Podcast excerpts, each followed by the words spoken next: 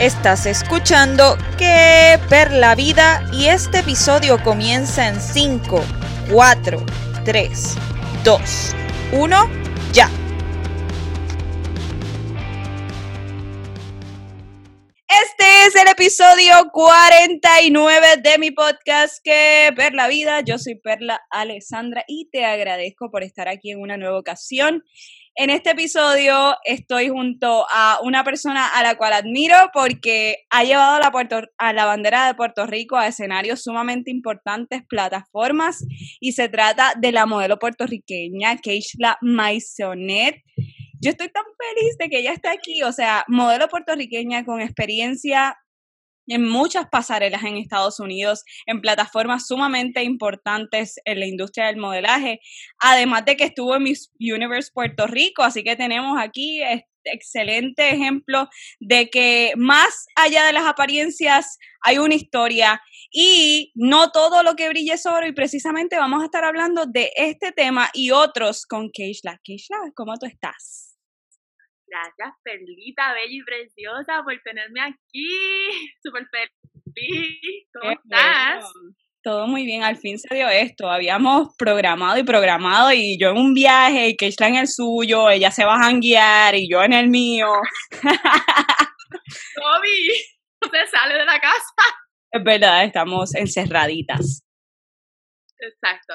Bueno, pues no, al fin se dio, a veces como que el tiempo no nos juega a nuestro favor, pero a veces sí. So, ahora es el momento, estamos aquí, ready para hablar, que todo lo que brilla no es oro, porque la vida todo es capote y pintura, como dice mi mamá. Así mismo, no, y em, vamos a hablar precisamente en la industria del modelaje y lo que vemos en las redes, que ahora están en todo su apogeo y sobre todo después de la pandemia, que nos pasamos ahí metidos. Vemos tantas vidas lujosas, glamour, vemos como el éxito, pero para llegar al donde tú has llegado específicamente, has tenido que pasar mucho. O sea, tú te fuiste de Puerto Rico a literalmente, como me estabas contando, a vivir en la calle. Quiero que me cuentes un poco más de, tu historia. Bueno, pues, eh, cuento largo, corto. Yo comencé en el modelaje cuando tenía 15 años en Puerto Rico y como todo el mundo sabe, mi familia no es una familia de dinero. yo hice mis clases de modelaje con beca, etcétera, etcétera a los 15 años gané un concurso, Elite, etcétera, etcétera, hice mi, mi, mi, mi nombre de modelaje en Puerto Rico más o menos y a los 20 años me fui para Estados Unidos, a Nueva York a probar suerte. Eh, cuando te digo que no todo lo que veía es oro, porque la gente piensa que tal vez mi vida fue fácil porque yo era bonita o porque era alta o lo que sea, que para en ese momento yo, yo tenía muchas, muchas inseguridades que yo no, no creía que yo iba a lograr o que yo tener el éxito que he tenido hoy en día.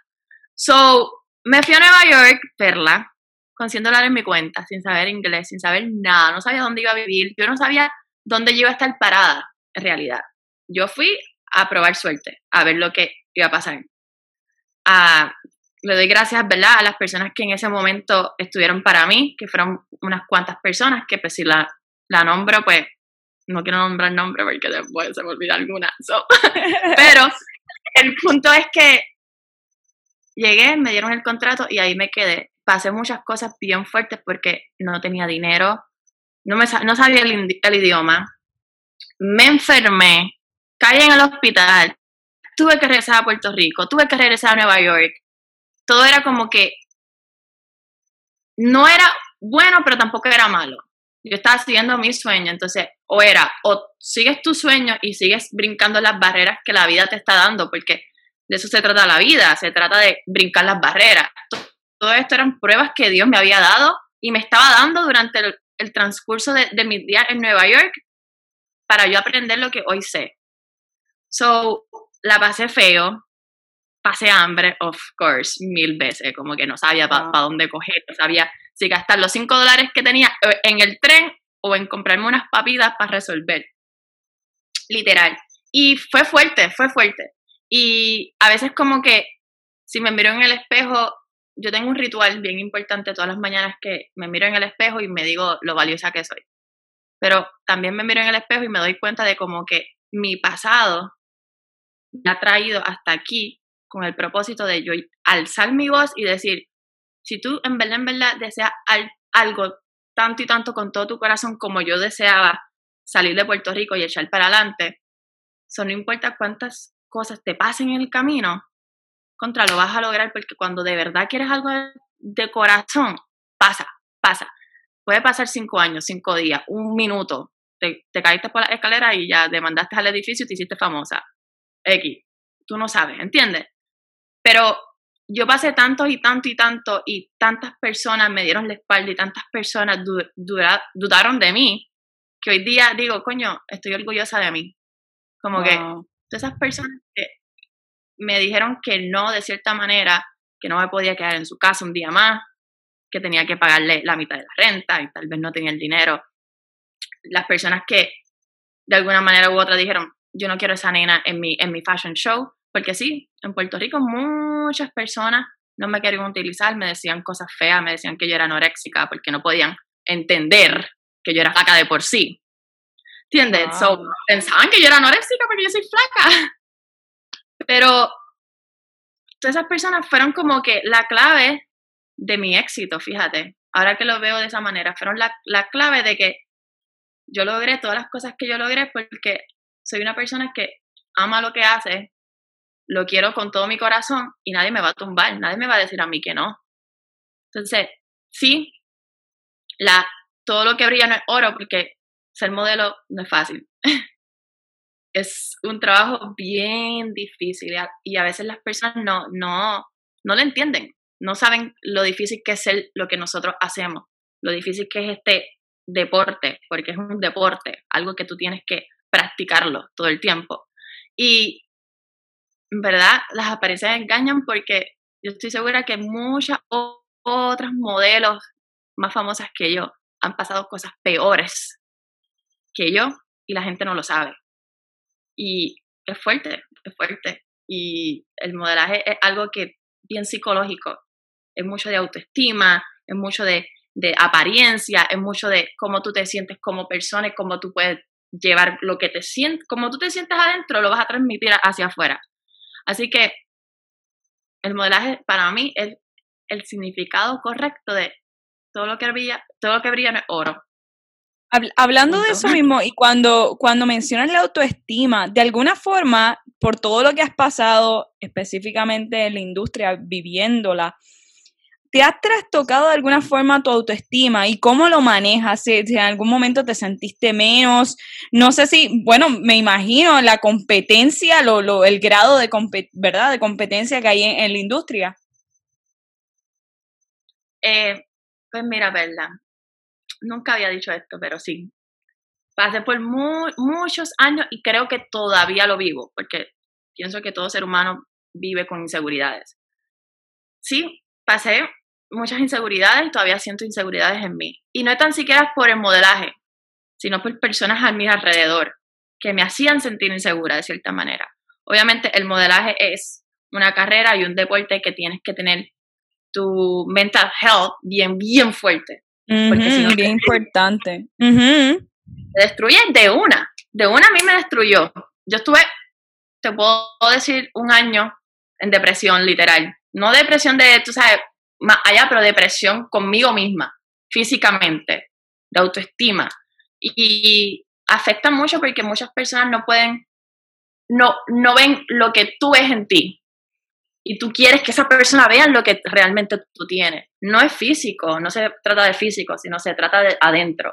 Y a veces, pues, en los castings tú quieres enseñar un poquito más de ti y ellos solamente están buscando belleza. Y sí, tal vez caíste en el casting, te das cuenta que sí eres bella, pero te falta algo más que enseñar. ¿Y que es ese algo? Entonces ahí crean las inseguridades, ¿entiendes? Porque he tenido experiencia de como que sí me escogen en los shows o en el trabajo. Y es más, voy a mencionar, tuve una, una mala experiencia en un, en un fitting para un show allá en New York y me pusieron el vestido y toda la cosa y, me, y, y dijeron, oh, le queda brutal, pero ese vestido se lo vamos a poner a Kendall. Y Kendall es Kendall. O sea, yo me sentí, primero,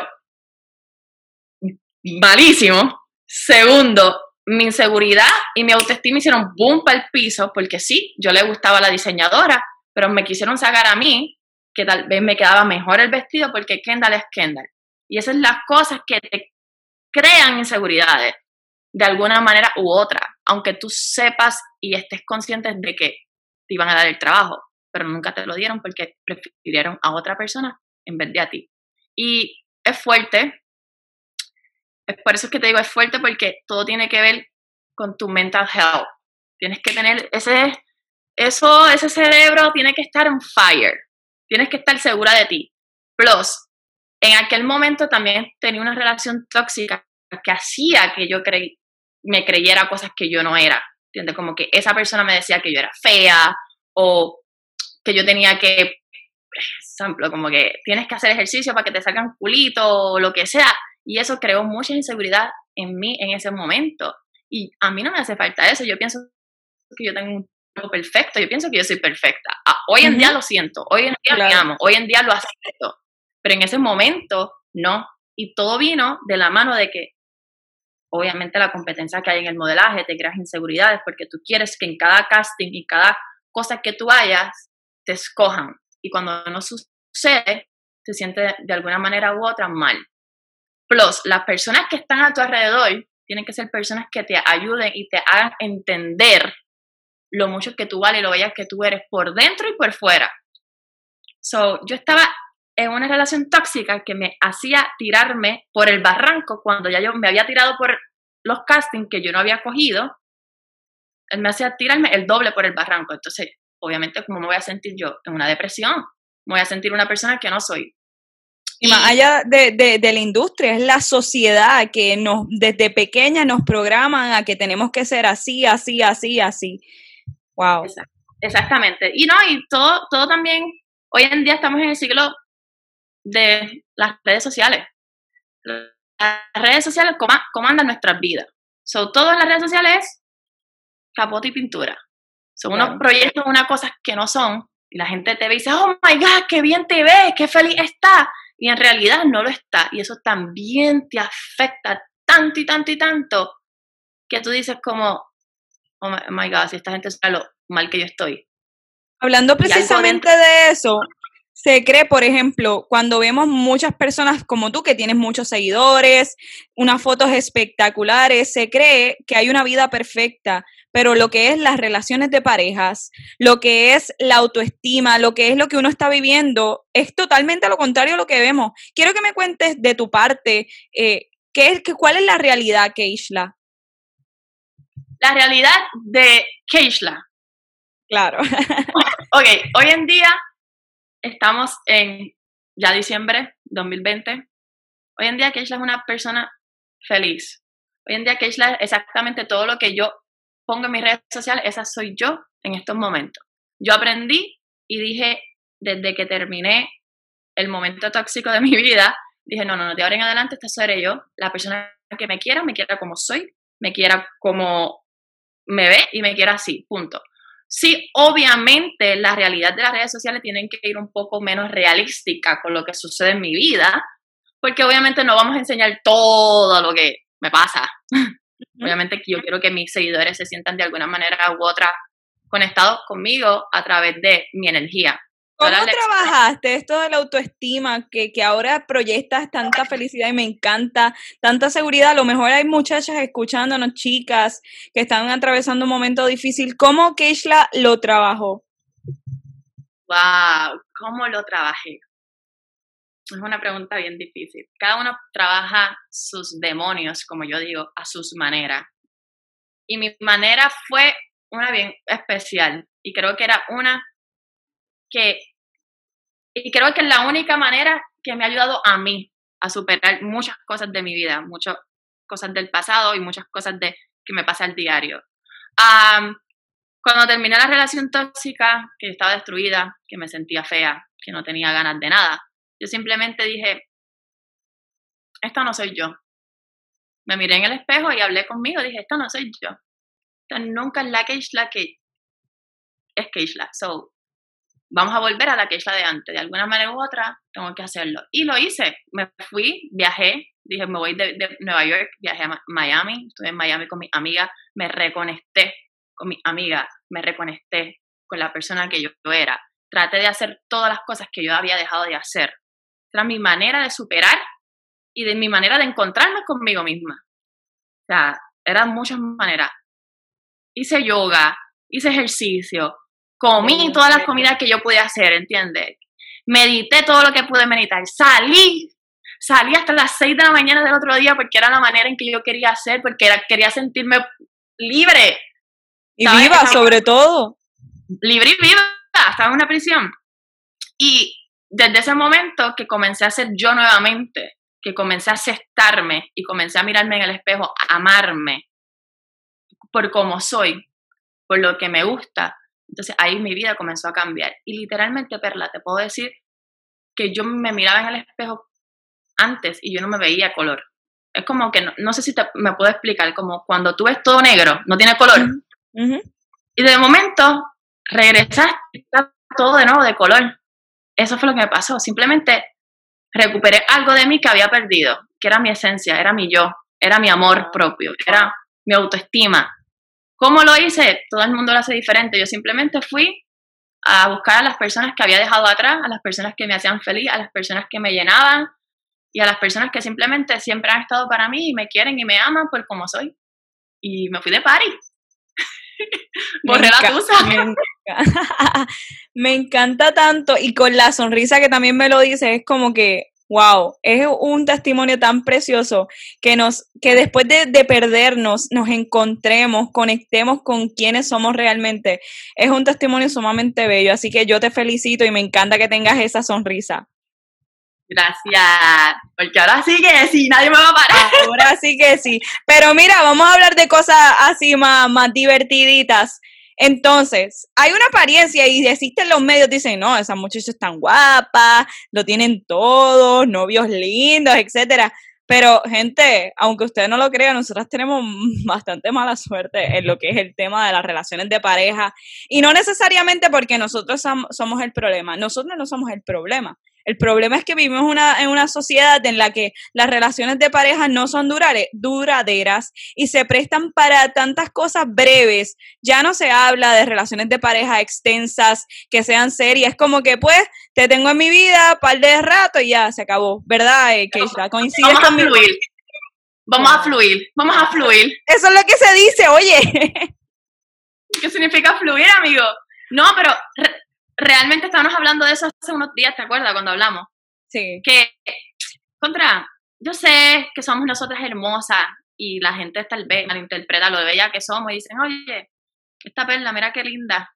Ya, tiene que tener todos esos jevos, pues pichea, no le voy a hacer caso. Mira que Isla, wow, subiendo fotos en traje de baño, qué cuerpazo, o qué linda, o lo que sea. Esta tiene que tener novio por montones, habla con cinco a la vez. Maybe, quién sabe, o tal vez no piensan eso, yo no sé lo que piensa la gente.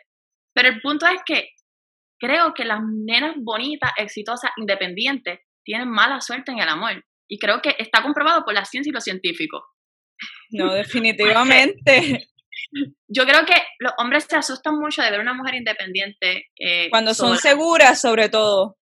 Sola, independiente, que no, no saben ni, ni cómo actuar. Es como, a veces, qué sé yo, estoy saliendo, no a veces, no he tenido muchas relaciones, pero te puedo suelta, suelta. Te puedo hablar como que por, por lo último. Pues como que, ay, sabes que me encanta todo lo demás, eres mi amor, eh, hermosa, preciosa, estoy contigo 24/7, taca, relation, como yo digo, relation. Ahora la verdad es como que, ok, vamos a sentarnos a hablar, ¿qué es lo que tú quieres? y no lo hacen. y no lo hacen. Vamos con el flow, vamos con el flow, fluye, fluye. ¿Qué pasa? Una vez yo digo, ¿qué es lo que tú quieres? eso no quiere decir que yo te estoy preguntando que tú y yo vamos a ser novios.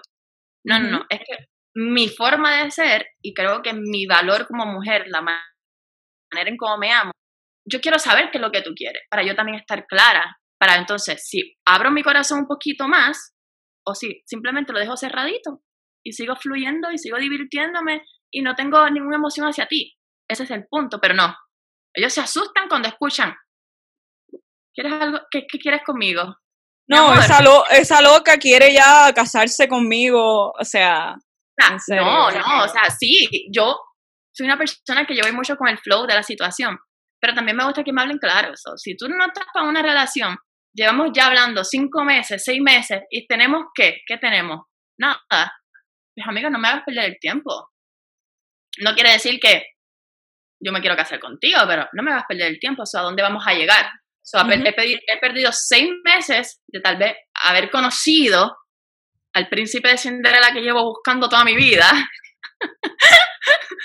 pero no, estoy con la ratita, ¿entiendes? So, si lo que quieres es joder, y no sé si se puede hablar más aquí, pero... Claro, tú dices lo que ah, Lo que quieres es joder con mujeres por ahí, porque te crees el fuckboy del año, pues no me hagas pelear el tiempo a mí, porque sí, yo soy un trofeo, un trofeo, pero yo soy tu trofeo. Yo no soy la que vas a, sacar por la calle para, mira este, anda con Kish la Stone. Pero entonces, mañana estás con otra. ese es mi punto cuando digo que tengo mala suerte en el amor.